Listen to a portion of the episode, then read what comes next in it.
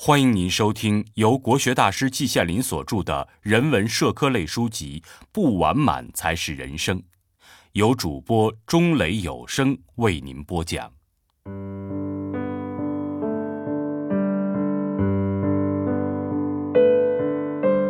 论广告，写于一九九七年八月二十八日。论了包装，又论广告，二者呀。时有联系。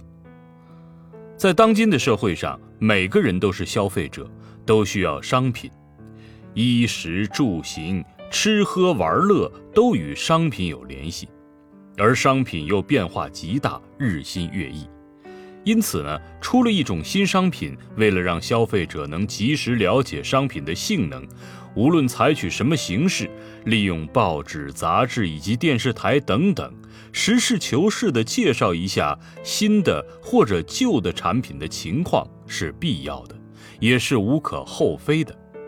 但我们消费者千万不要忘记，不管这样的广告是生产者来做还是流通者来做，广告费用。不管大小，是都会划入商品的价格中的。羊毛出在羊身上，最终都落到消费者的身上。可是，据我个人观察，近几年来广告中出现了一些令人担忧的现象：广告次数越来越多，规模越来越大，手段越来越花样翻新，构思越来越独出心裁。打开电视，广告之多令人目不暇接，甚至在所谓的黄金时刻，也往往是广告独占鳌头。知情人说，此时的广告收费特别的高。至于内容呢，则往往是并不实事求是，老王卖瓜者实在是不在少数。他设计的五彩缤纷，令观者眼花缭乱。见有请出著名艺术家，特别是一些美若西施的美人出现在荧幕上，着三不着二的扯上几句淡，于是啊，这商品的知名度就会猛增。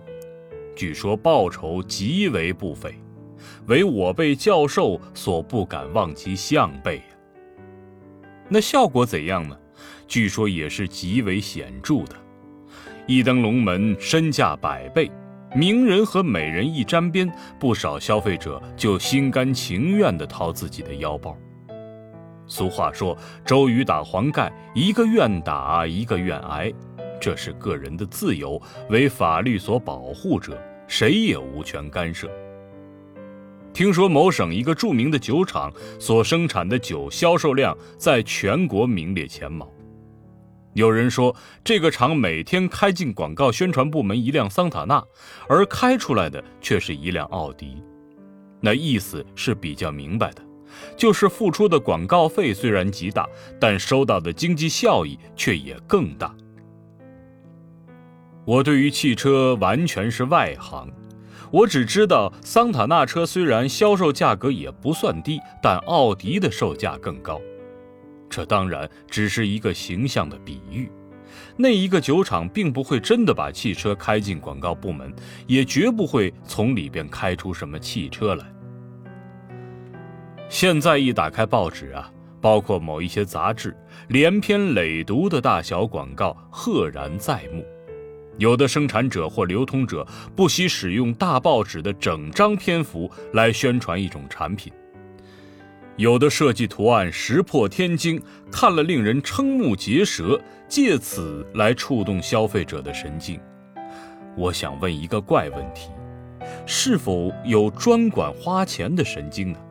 让他们像着了魔似的，完全主动地把手伸向自己的腰包，把钱掏出来。我在上面已经说过，广告费用绝不会是生产者或者流通者慷慨捐献。它都划入了商品的价格中，承担者仍然是消费者。商品的情况很不相同，我不知道。我们日常消费的商品价格中，广告费占多大的百分比呢？不管占多大的百分比，对我们消费者来说都是毫无意义的牺牲。所以呀，我仍然想像前文《论包装》中那样再问一句：我们人类究竟是越来越精呢，还是越变越蠢呢？季羡林，一九九七年八月二十八日。